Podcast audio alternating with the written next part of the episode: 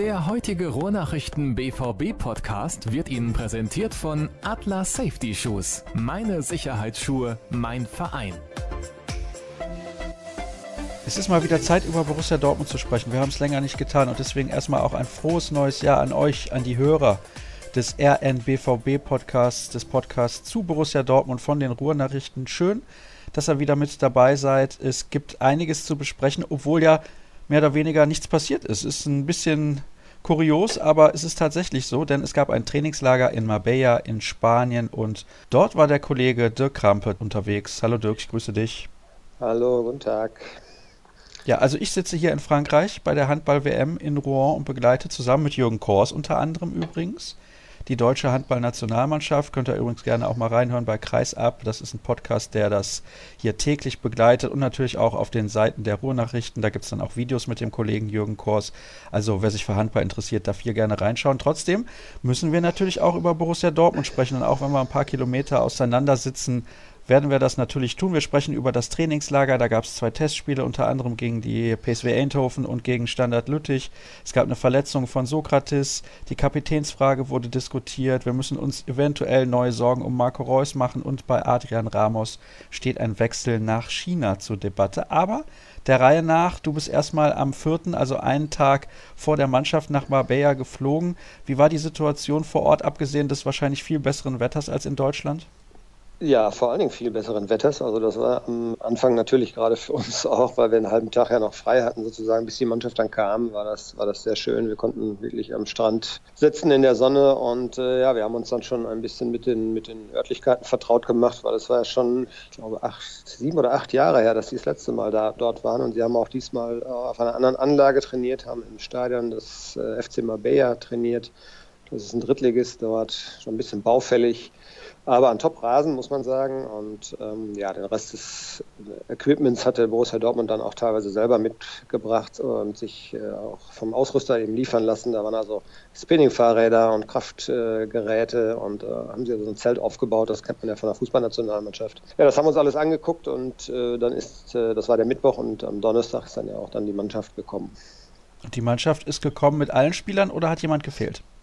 Nee, es waren alle mit, äh, ganz bewusst auch, weil natürlich auch alle Physios äh, mit in Spanien waren und ähm, Thomas Tuchel hat dann noch zwei äh, U19-Spieler, Jakob Brun-Larsen und äh, Janis Burnic mitgenommen, einfach um äh, ja im Training immer komplett auch äh, vernünftig wettbewerbsfähig zu sein, denn es gab halt auch einige Spieler, so wie Nevin Subotic, Nuri Shahin und äh, Rafael Guerrero am Anfang noch, die eben noch nicht so voll mit der Mannschaft trainieren konnten, die ihr eigenes Programm gemacht haben. Und ja, so hatte er so 30 Spieler sogar mit äh, vor Ort und da gab es dann mehrere Trainingsgruppen und ähm, ja, unterschiedliche Belastungsformen. Aber das war eben so abgestimmt, dass eben auf dem Platz auch immer genügend Spieler da waren und das war gerade am Anfang, denke ich mal, auch sehr wichtig nach der Phase jetzt im Herbst, wo man ja im Prinzip sehr, sehr permanent sehr, sehr viele Verletzte hatte. Und ähm, nee, das ging dann eigentlich recht gut los, muss man sagen. Hat, ist leider dann nicht so geblieben. Da sprechen wir natürlich im Verlauf dieser Sendung noch ja. drüber. Du hast mir eben gesagt, dass, also im Vorgespräch hast du mir gesagt, dass du gar nicht alle Einheiten sehen konntest. Ich würde da gerne mal eine Frage von Kollege zu Kollege stellen. Inwieweit ist das denn frustrierend, wenn du da extra nach Spanien reist, um dir anzusehen, was die Mannschaft so trainiert und dann sagt der Trainer, ja, bei drei, vier Einheiten, da könnt ihr mal ein bisschen draufschauen, aber beim Rest, da mache ich meine eigene Sache. Ja, das, das kannten wir schon. Das ist äh, ja frustrierend, weiß ich jetzt nicht. Äh, ein bisschen ärgerlich finde ich ist es, ist es schon, weil einfach ähm, ja man aus dem Grund natürlich auch da ist und man kann natürlich viel besser auch schildern, äh, wenn man persönliche Eindrücke hat. Ja, und ähm, es war so, dass an den Spieltagen, sprich an dem Samstag, da war das Spiel gegen Eindhoven und an dem Donnerstag, am vorletzten Tag, da ist dann eben die Vormittagseinheit, die es gab, also immer ohne uns äh, über die Bühne gegangen und Dazu glaube ich, gab es, wenn ich mich jetzt recht erinnere, zwei zusätzliche Einheiten, die eben äh, unter Ausschluss der Öffentlichkeit und auch eben unter Ausschluss der Medien stattgefunden haben. Das ist ein Trend, der sich auch in Dortmund ja schon so ein bisschen fortsetzt. Ähm, es wird halt viel gefilmt und ähm, direkt getwittert und Facebook und äh, ja, der Trainer hat wahrscheinlich so ein bisschen Sorge, dass zu viele Details eben dann ans Licht kommen. Und äh, ja, das ist so, da können wir uns, glaube ich, auch nicht irgendwie gegen wehren. Das äh, wird sich vielleicht sogar noch verstärken und ich hoffe es zwar nicht. Aber das sind dann so Verhältnisse wie zum Teil dann äh, in England oder sowas. Das wollen wir natürlich hier auch nicht haben. Und im Augenblick versuchen die Vereine es dann auch den Journalisten noch einigermaßen zu ermöglichen. Aber es gibt eben immer wieder solche, solche Sachen. Und es gab dann auch im zwei freien, einen freien Nachmittag, einen freien Morgen. Also dann wurde es dann schon deutlich weniger mit den Einheiten, die man gucken konnte. Aber ich denke, man konnte einen ganz guten Eindruck bekommen. Ja, welchen Eindruck hattest du denn von der Mannschaft und wo wurde der Fokus drauf gelegt? War es mehr die Taktik? War es doch dann mehr die Konzentration darauf, auch nochmal körperliche Fitness zu erzeugen vor dem Start in die Rückrunde? Worauf lag der Fokus? Ja, Athletik, denke ich mal, nicht, nicht der Schwerpunkt. Also klar haben die auch viel noch nebenbei gemacht. Wie gesagt, ich habe dieses Fitnesszelt ja schon angesprochen, wo man eben Fahrrad fahren konnte, wo auch Kraftübungen gemacht wurden. Und ähm, der Schwerpunkt lag natürlich eindeutig auf dem Platz. Und da würde ich jetzt mal so formulieren, äh, einfach Stabilisierung der Abläufe, ähm, Automatismen herausbilden. Also Tuchel lässt gerne so eine ganz bestimmte Spielform in unterschiedlichen Feldgrößen, das lässt er gerne äh, permanent wiederholen. Sieht man also auch in Dortmund bei ihm sehr häufig. Und da geht es dann eben darum, wo stehe ich als Spieler, äh, ich, wo weiß ich, dass ein Nebenmann von mir postiert ist, wo kann ich also hinspielen, ohne praktisch äh, erst groß nachdenken zu müssen. Und natürlich in den, in den Spielformen, in den reinen Spielformen auch auf Tore. Äh, wie verschiebt die Kette, äh, Abwehrkette, Stabilisierung der, ähm, der Abläufe dort, eben Absprache mit den Nebenleuten, diese ganze Geschichte. Man hat ja in der Hinrunde doch sehr oft den Fall gehabt, dass das auffällig war, dass ähm, eben die Abwehr nicht eingespielt wirkte, dass auch die Absprachen untereinander eben auch durch die Sprachbarrieren schwer griffen. Und ähm, das war, glaube ich, ein so ein Schwerpunkt hier. Wobei Tuchel nochmal betont hat, man müsse jetzt äh, auch ganzheitlich sozusagen auf diese Mannschaft gucken und eben auch zum Beispiel konsequentes Ausspielen der, der Chancen. Manchmal war man ja doch zu verspielt vor dem Tor und ähm, ja, all das, all das war äh, in Mabea dann auf dem Programm und da hat man dann in den ersten Tagen auch sehr, sehr intensiv dran arbeiten können. Lass uns auf die Testspiele schauen. Das sind ja zwei Ergebnisse, von denen man sagen kann, wow, das ist gar nicht mal so schlecht. 4 zu 1 gewonnen gegen den Champions League-Teilnehmer aus Eindhoven, der in der eigenen Liga derzeit auf Platz 3 steht und in 18 Spielen nur einen Gegentordurchschnitt hat, der unter 1 liegt, also deutlich unter 1, nämlich nur 8 Gegentore in diesen 18 Spielen. Und selber hat man 4-1 gewonnen, also vier Tore erzielt gegen diese Mannschaft. Das kann gar nicht so schlecht hm. gewesen sein. Nee, war es auch nicht. Also äh, muss man sagen, beide Testspiele eigentlich äh, waren ordentlich. Äh, man muss jetzt immer gucken, das wird dann nicht mit der letzten Intensität natürlich geführt, auf beiden Seiten, glaube ich. Und ich weiß jetzt nicht, in, äh, was die, was die äh, Holländer dann vielleicht vorher für ein strammes Training oder so hatten, keine Ahnung, aber nee, das wirkte schon sehr gut was man eben sehen konnte, so diese Taktik, die Tuchel ja auch relativ häufig bevorzugt, dass äh, Schmelzer als der linke äh, Außenspieler der Viererkette doch immer sehr, sehr hoch steht, also man im Prinzip Ballballbesitz mit Dreierkette agiert und ähm, das hat man auch da gesehen und auch im Spiel gegen, gegen Lüttich war das so. Äh, nee, das war sehr ordentlich und auch vom Kombinationsspiel äh, fand ich sehr gut. Shinji Kagawa ist uns positiv aufgefallen, der auch eine schwierige Hinrunde hinter sich hat. Der wirkte also sehr motiviert und auch sehr äh, spielfreudig. Das war schon in Ordnung, kann man wirklich nie anders sagen. Und dann gab es einen 13-0 Erfolg gegen Standard Lüttich. Standard Lüttich ist ein ja, großer Name will ich nicht unbedingt sagen, aber zumindest ein bekannter Name. Allerdings, obwohl sie amtierender Pokalsieger sind in Belgien, derzeit nur Tabellenachter, das muss man dann sportlich schon ein bisschen anders einordnen als dieses 4 zu 1 gegen die PSW. Ja, das denke ich auch. Äh, ich würde sagen, ein ambitionierter und vielleicht guter Zweitligist, so vergleichbar, so ungefähr müsste das sein. Ähm, das war aber auch so ein, so ein, Spiel, wo dann hinterher das Ergebnis unwichtig war, weil es eben im, im Vorfeld schon äh, einige Ausfälle gab. Da konnte Tuchel also auf einige Spieler eben nicht zurückgreifen. Dann hat sich während des Spiels eben Sokrates noch verletzt. Ähm, er musste mit A-Jugendlichen durchspielen praktisch und ähm, hat, glaube ich, vier, wenn man jetzt äh, Pulisic und ähm, Moore und auch noch Passlack dazu zählt, hatte er, glaube ich, sogar fünf Spieler auf dem Platz, die unter 20 Jahre alt waren. Also das Spiel, wo dann das Ergebnis hinterher zwar schön war und äh, es standen aber dann eben andere Dinge auch im Vordergrund, weil es gab die Verletzung von, von Sokrates, es gab eben einige, die nicht spielen konnten. Und ähm, das war dann in dem Moment, glaube ich, wichtiger. Was war denn genau los mit Sokrates? In welcher Situation hat er sich verletzt und wo genau hat er sich die Verletzung zugezogen? Also an welcher Stelle des Körpers meine ich natürlich. Mm, ja, das ist diese alte Sprunggelenksgeschichte offensichtlich, die er in Köln ja sich zugezogen hat. Und ähm, Ja, das war so ein Zweikampf, eigentlich ganz, ganz dumme Aktion an der Außenlinie, fast äh, an der Seite und ähm, kurz vor der Torauslinie. Also da drohte eigentlich fürs Tor nicht so unbedingt ganz viel Gefahr. Er ist dann doch ziemlich sehr energisch da hingegangen und äh, ja, da war so ein kleiner Quilliger. Der Belgier, der hat ihn dann ziemlich alt aussehen lassen. Wir haben erst gedacht, oha, äh, der Trainer nicht sich freuen, dass er sich da halt so einfach ausspielen lassen. Er ist offensichtlich beim Abstoppen dort irgendwie so ein bisschen weggeknickt, so hatte ich so das Gefühl. Und ja, er blieb dann erst liegen, dann wurde er behandelt, hat dann versucht weiterzuspielen, äh, ging dann aber nicht mehr und ähm, es hat sich dann Gott sei Dank am Tag danach, also am Tag der Abreise, herausgestellt, dass es offensichtlich nicht ganz so dramatisch ist. Man rechnet also damit, dass er jetzt am äh, Wochenanfang wieder einsteigen kann ins Training. Und das war dann, glaube ich, zum Abschluss auch nochmal eine ganz wichtige und positive Nachricht. Denn sein Ausfall jetzt zum Bundesliga-Rückrundenstart, das wäre schon ein herber Verlust für den BVB. Ja, kann man nicht anders sagen. Er war in der Hinrunde die, die Konstante in der Abwehr. Und äh, auch wenn jetzt ein Sven Bender wieder da ist und die Alternativen sozusagen sich jetzt ein bisschen vergrößert haben und Bender hat auch einen guten Eindruck hinterlassen in, in Spanien. Trotzdem wäre natürlich dann ein Ausfall von, von Sokrates wäre schon ein herber Schlag und äh, wir gehen jetzt mal alle davon aus, dass diese zwei Tage frei, die es übers Wochenende dann auch gab und Behandlung, dass das dann vielleicht ausreicht. Und Sokrates hat also ansonsten ja auch normal trainiert. Das heißt, er wird auch nicht allzu viel jetzt verlieren. Das sollte also dann hoffentlich bis Bremen funktionieren. Über Bremen sprechen wir in einer Ausgabe, die dann wahrscheinlich am Freitag online gehen wird. Da werde ich mir hier auch noch den Kollegen Jürgen Kors schnappen und mit ihm ein bisschen darüber diskutieren. Ah, ein dritter Kollege, da müssen wir natürlich auch noch was erwähnen. Und zwar herzlichen Glückwunsch zum Geburtstag des zweiten Kindes. Matthias Dersch ist wieder Vater geworden. Ich hoffe, das dürfen wir an dieser Stelle erwähnen, aber es ist natürlich kein Staatsgeheimnis. Trotzdem herzlichen Glückwunsch und natürlich alles Gute und viel Gesundheit für die Kleine. Ja, also zwei Themen haben wir noch, beziehungsweise drei sogar, über die wir sprechen wollen in der heutigen Ausgabe. Und zwar wurde die Kapitänsfrage irgendwie mal wieder gestellt. Warum war das so? Warum hat sich das so entwickelt? Weil Marcel Schmelzer, fand ich, hat das in der Hinrunde gut gemacht. Es gab zuletzt ein langes Interview von ihm in der Elf Freunde und da hat er nochmal, ja, mit ganz viel Herz und Leidenschaft seine Emotionen im Verhältnis zu Borussia Dortmund geschildert und da muss einem als BVB-Fan ja eigentlich das Herz aufgehen.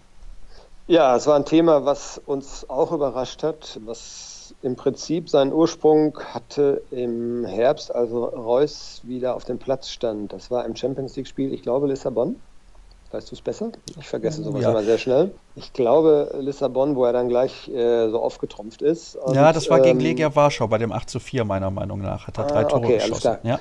Ja, genau, kann gut sein. Ähm, auf jeden Fall hat Thomas Tuchel dann nochmal erläutert, war es eben danach so, dass äh, er selber gesagt hat, ja, Wahnsinn, wir freuen uns alle. Und ähm, dann wurde er auf dieses Kapitänsthema damals angesprochen und wollte, glaube ich, dem Reus jetzt nicht äh, ja, weiß ich nicht. Er wollte im Überschwang, so hat er es versucht zu erklären, hätte er dann gesagt, okay, dann müssen wir halt vielleicht nochmal drüber reden dann über dieses Thema. Und das ähm, ist dann passiert im Winter und ähm, jetzt immer Bär. Und erstaunlicherweise, ich weiß nicht, es wäre vielleicht sinniger gewesen, wenn er dann äh, beim Trainingsstart oder sowas sich beide Spieler gegriffen hätte und ähm, das Ding geklärt hätte. Das hat er offensichtlich nicht gemacht. Und so hat er dann auch uns, für uns überraschend, ähm, im, in Mabea dann auch am Anfang betont, ja, das sei noch offen und wir müssten uns gedulden bis zum ersten Spiel und er würde mit beiden Spielern sprechen wollen. Und das hat natürlich für viel äh, Aufsehen gesorgt und für äh, einige Schlagzeilen auch und wie ich finde, völlig unnötig. Denn genau wie du sagst, ich habe ähm, Marcel Schmelzer als sehr, sehr guten Kapitän in der Hinrunde wahrgenommen. Er hat äh, nicht nur auf dem Platz ja auch seine Leistung gebracht, er hat sich auch gestellt, er hat auch wenn er was gesagt hat, er hatte was zu sagen und äh, ich glaube, er ist auch in der Mannschaft einer der Wortführer. Und es gab eigentlich keine Notwendigkeit, diese Diskussion jetzt wieder neu äh, zu führen. Und das hat äh, Thomas Tuchel, glaube ich, dann so ein bisschen unterschätzt oder einfach falsch wahrgenommen, äh, was das dann auslöst, wenn er das so sagt. Und er hatte dann auf einmal eine Diskussion am Hals, äh, die er eigentlich auch gar nicht haben wollte. Und ja, er hat es dann, dann doch eher als äh, kurz vorm Spiel gegen Bremen, nämlich eben schon am letzten Tag des Trainingslagers, hat es dann endlich beendet und ähm, hat eben auch genau das gesagt, dass es eigentlich keinen Grund gibt, da was zu ändern, dass Schmelz ein guter Kapitän ist und ähm, ja, an dieser Front hat er dann hoffentlich jetzt endlich auch Ruhe. Glaubst du, dass sich Marco Reus ein bisschen vor den Kopf gestoßen fühlt? Nein, glaube ich nicht. Das glaube ich nicht. Denn äh, es ist, glaube ich, wir haben ja verschiedene Spielergespräche auch führen können in Marbella und äh, wir haben auch mit Marcel Schmelzer gesprochen, der auch sehr überrascht war und ähm, Nee, aber es ist so, dass das Thema in der Mannschaft, und das, das klang bei allen durch oder bei vielen durch, das Thema in der Mannschaft wesentlich weniger hochgehängt wird. Dass einfach äh, so einen gewissen Kreis von erfahrenen Spielern gibt. Dazu zählt Schmelzer, dazu zählt Reus, dazu zählt auch ein Sven Bender, die äh, Wortführer sind, die eben auch ähm, Verantwortung tragen wollen, die bereit sind, da auch äh, nach vorne zu gehen. Und wer dann letztlich die Binde auf dem Platz trägt, ja, es hätte sich ja fast ohnehin wieder erledigt, weil wir wissen noch nicht genau, wie es äh, es da jetzt aussieht bei Marco. Also äh, wenn er wieder einen kleinen Rückschlag jetzt erlitten hat, ähm, dann erledigt sich teilweise so eine Diskussion auch von alleine. Äh, da gibt es ja ganz schnell mal, dass mal Verletzungen entstehen. Und nein, also wir haben jetzt äh, das Thema Gott sei Dank sozusagen vom Tisch und äh, ich glaube, da ist dann auch jeder drüber froh dann belassen wir es auch dabei und konzentrieren uns auf das nächste Thema, wo Marco Reus aber wieder im Mittelpunkt steht, denn mhm. du hast mir auch im Vorgespräch erzählt, dass er gar nicht jedes Mal mittrainieren konnte und es könnte sein, dass er vielleicht dann äh, im Spiel gegen Bremen ausfällt, aber generell, wie ist die Situation bei Marco Reus, was seine Gesundheit angeht? Ja, großes Rätselraten, muss man sagen. Äh, der Trainer selber hat auch gestanden, er habe dann, ich glaube, am Mittwoch äh, das Gespräch eben mit Reus gesucht und hat ihn dann gefragt, äh, Marco, muss ich mir Sorgen machen? Und Reus hat dann wohl versichert, nein, musst du dir nicht. Nichtsdestotrotz hat er eben am Donnerstag in dem Testspiel nicht spielen können und war nach seinem 45 Minuten Einsatz am Samstag gegen Eindhoven eben auch nicht mehr auf dem Platz gesehen. Also er hat noch im Fitnesszelt wohl mitgemacht, hat dort äh, individuell trainiert, aber äh, es war kein Mannschaftstraining möglich und die Problematik ist wohl am anderen Fuß, also nicht an, äh, nicht an dem Fuß mit der Schambein eben Verletzung, sondern ja, vielleicht so eine Folge von einer Schonhaltung, das ist schwer zu sagen, weiß man nicht. Auf jeden Fall muskuläre Probleme, die vom, vom Sprunggelenk sogar bis oben eben zu den Adduktoren hochziehen. Die ganze Muskelkette, hat Tuchel gesagt, sei betroffen und äh, er hat nicht gespielt. Er hat dann am Freitag, hat die Mannschaft also vor dem Abflug, äh, vor dem Rückflug nach Deutschland, hat sie nochmal eine Einheit gemacht. Die war auch ziemlich knackig mit, äh, mit Steigerungsläufen und da hat Reus mitgemacht.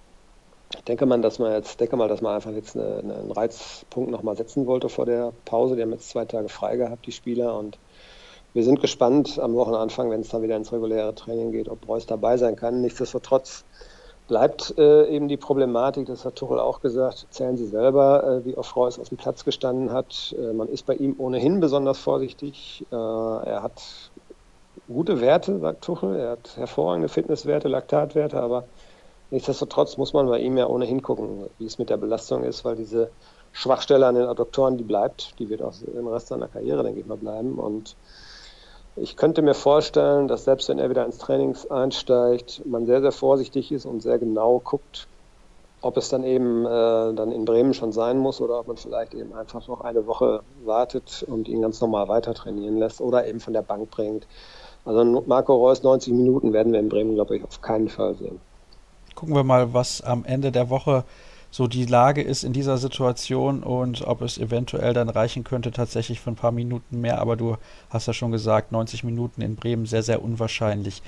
Ein Thema haben wir noch in der heutigen Ausgabe und ich muss mich entschuldigen, dass wir keine Hörerfragen einbauen können. Wir machen das hier so ein bisschen Freestyle-mäßig so zwischen den Arbeiten ist alles ganz chaotisch, äh, will ich nicht sagen, aber ähm, wenig durchdacht auch ne? nicht. Aber ja, es ist schon, es ist schon sehr getaktet, das muss ich sagen. Gleich geht es schon wieder in die Halle, denn die deutsche Handballnationalmannschaft spielt heute an diesem Sonntag, wo wir aufzeichnen, relativ früh um 14.45 Uhr. Also da hat man dann auch nicht so viel Zeit. Wir zeichnen hier am Vormittag auf, aber schön, dass wir das irgendwie noch hinbekommen haben. Ja, das Thema heißt Adrian Ramos. Wechsel nach China eventuell. Aber natürlich ist Pierre-Emerick Aubameyang im Moment mit seinem Heimatland Gabun beim Afrika Cup tätig, hat da auch das erste Turniertor geschossen. Allerdings gab es nur ein Unentschieden gegen Guinea-Bissau. 68 der FIFA-Weltrangliste hat sich erstmals für den Afrika Cup qualifiziert, sehe ich hier.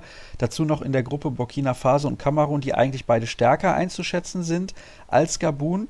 Meinst du, beim BVB spekuliert man so ein bisschen, dass er früher zurückkommt und dann könnte man ja Ramos noch verkaufen nach China? Ja, nicht wegen des, wegen des Verkaufs von Ramos, sondern einfach, weil sie natürlich ihren Top-Torjäger so schnell wie möglich und möglichst natürlich auch gesund wiederhaben wollen. Also natürlich guckt man da genau hin. Äh, Tuchel hat es so formuliert, man gönnt ihm natürlich alles, aber das Wichtigste ist eben, er ist ein Spieler von Borussia Dortmund und äh, die Sorge ist ja immer da, wenn Spieler abgestellt werden zu ihren Nationalmannschaften, dass dann irgendwie was passieren kann und gut, jetzt haben wir sogar dann praktisch ein Turnier, das ist ja vergleichbar mit einer Europameisterschaft, äh, also ein richtig großes Turnier und ähm, theoretisch müsste er dann nachher eigentlich erstmal so ein bisschen auch Pause vielleicht bekommen. Je nachdem, wie sie abschneiden, wird es natürlich auch Feierlichkeiten geben. Äh, gut, das sah jetzt nach dem, nach dem Unentschieden jetzt zum Auftakt nicht unbedingt danach aus. Aber muss man sehen, vielleicht war das jetzt auch das Los des, des Gastgebers, der einfach sich am Anfang ein bisschen schwer tut. Ja, äh, klar, also Ramos, äh, den Wechselwunsch gibt es, der ist hinterlegt und ähm, die Signale sind, glaube ich, auch so, dass man ihm nicht unbedingt Steine in den Weg legen möchte, weil er einfach ja auch das Alter hat, wo es vielleicht der letzte Vertrag ist und weil man natürlich in China, wie ja nun jeder mittlerweile weiß, auch noch ein paar Schillinge verdienen kann. Ähm, das will man ihm, glaube ich, nicht verbauen, diese Chance, aber es wird natürlich ganz genau davon abhängig gemacht, wann kommt Aubameyang wieder, in welcher Verfassung kommt er wieder. Und ähm, ja, er kann bis nach bis Ende Februar, 26. Februar, glaube ich, kann er nach China wechseln. Von daher ist jetzt der ganz große Zeitdruck nicht da. Klar ist aber, solange Aubameyang unterwegs ist, wird nichts passieren. Ähm, Zumal wir dann ja auch diese anderen Problematiken noch haben. Was ist, wenn Reus länger ausfallen sollte? Götze hat jetzt eine äh, Rückenproblematik gehabt. Gut, der hat wieder trainiert, aber der hat auch am, am, Testspiel nicht teilgenommen gegen Lüttich. Man hat ja immer wieder das Problem, dass viele auch angeschlagen sind und man braucht einfach dann Alternativen und äh, er ist der 1 zu 1 Ersatz für Aubameyang und hat auch einen guten Eindruck hinterlassen und von daher denke ich mal, werden wir ihn auf jeden Fall bis Mitte Februar, denke ich, noch in Dortmund sehen. Was danach passiert, ist eben im Moment völlig offen. Es sieht danach aus, dass es danach einen Wechsel geben könnte. Aber wie gesagt, da kann auch äh, ganz viel passieren noch in der Zeit. Dann habe ich jetzt ein Wort für dich vorbereitet, was ich immer schon mal im Podcast benutzen wollte. Wie hoch ist denn die kolportierte Ablösesumme? okay, ja. Ja, äh, die wird sich, denke ich mal, doch irgendwo um die 10 Millionen Euro bewegen. Ähm, würde ich jetzt mal vermuten. Äh, wobei man ja aus China ganz andere Summen gewohnt ist. Ja, ist ein Schnapper, der Adrian Ramos. Dann wäre er ein richtiger Schnapper, gut, aber er ist auch schon äh, auf der Zielgeraden, denke ich mal, seiner Karriere. Ähm, ja, ich denke mal so in dem Bereich. Das hat er damals gekostet. Äh, vielleicht Michael Zorg ist ja ein guter Verhandler. Vielleicht kann er sogar noch einen kleinen Gewinn rausschlagen und ähm, so ungefähr, denke ich mal, in dem Bereich wird sich das bewegen. Gut, das werden wir natürlich beobachten, aber wie du schon gesagt hast, bevor Aubameyang nicht vom Afrika Cup zurückgekehrt ist, wird sich an dieser Personalie nichts tun, zumal ja noch dazu kommt, dass ein weiterer möglicher Ersatz für Aubameyang vorne in der Spitze, nämlich André Schürrle, der das eigentlich relativ gut spielen kann, auch gerne mal mit der einen oder anderen Verletzung zu kämpfen hat. Der hat aber im Moment keine Probleme, ne? Nee, der macht einen sehr motivierten Eindruck auch, äh, weiß natürlich auch, was jetzt äh, von ihm erwartet wird, nachdem die Hinrunde ja gut angefangen ist, aber dann doch sehr für ihn sehr enttäuschend verlaufen ist. Und ähm, Schöler hat sich viel vorgenommen. Er hat auch ganz klar gesagt, ich muss gucken, jetzt, ich habe meinen Platz verloren. Das äh, hat er ganz knallhart so de definiert auch. Und ich muss gucken, wo sich eine Chance bietet. Und die Chance könnte jetzt im Sturm sein, könnte aber eben auch auf der Seite sein. Äh, Stichwort Reus, da muss man eben mal gucken. Und äh, nee, Schöle macht einen guten Eindruck. Äh, da freuen sich eigentlich alle drauf, auch im Verein, dass äh, die Hoffnung ist eben groß, dass er endlich auch mal da anknüpfen kann, äh, wie er hier gestartet ist. Das äh, war ja damals sehr, sehr ordentlich. Und da gibt es ja noch so ein paar andere Spieler, aber für die das auch so gilt. Rafael Guerrero zum Beispiel ist jetzt auch endlich wieder im Training, hat ein paar Minuten gespielt, aber auch er war sehr, sehr lange raus. Und muskuläre Geschichten immer sehr mit Vorsicht zu genießen. Also gibt einiges, ist sehr spannend und ähm, wird, glaube ich, jetzt auch eine spannende Woche noch bis zum Start. Und über die diskutieren wir dann am kommenden Freitag. Ich sage herzlichen Dank an dich, Dirk, dass du mir zur Verfügung gestanden Gerne. hast. An so einem Sonntagvormittag hat man ja auch Besseres zu tun, als über Borussia Dortmund zu sprechen, aber wir haben es natürlich sehr gerne gemacht und deswegen nochmal der Hinweis auf alle Kanäle, auf denen ihr uns finden könnt bei Twitter at rnbvb. Das ist natürlich der wichtigste Kanal, weil da kommen die meisten Informationen oder unter ruhrnachrichten.de und da gibt es ja eine eigens eingerichtete Seite rund um Borussia Dortmund. Dann soll es das gewesen sein für die Trainingslagerausgabe des BVB-Podcasts und ich sage bis in ein paar Tagen. Tschüss. Tschüss. Der heutige Rohrnachrichten BVB Podcast wurde Ihnen präsentiert von Atlas Safety Shoes. Meine Sicherheitsschuhe, mein Verein.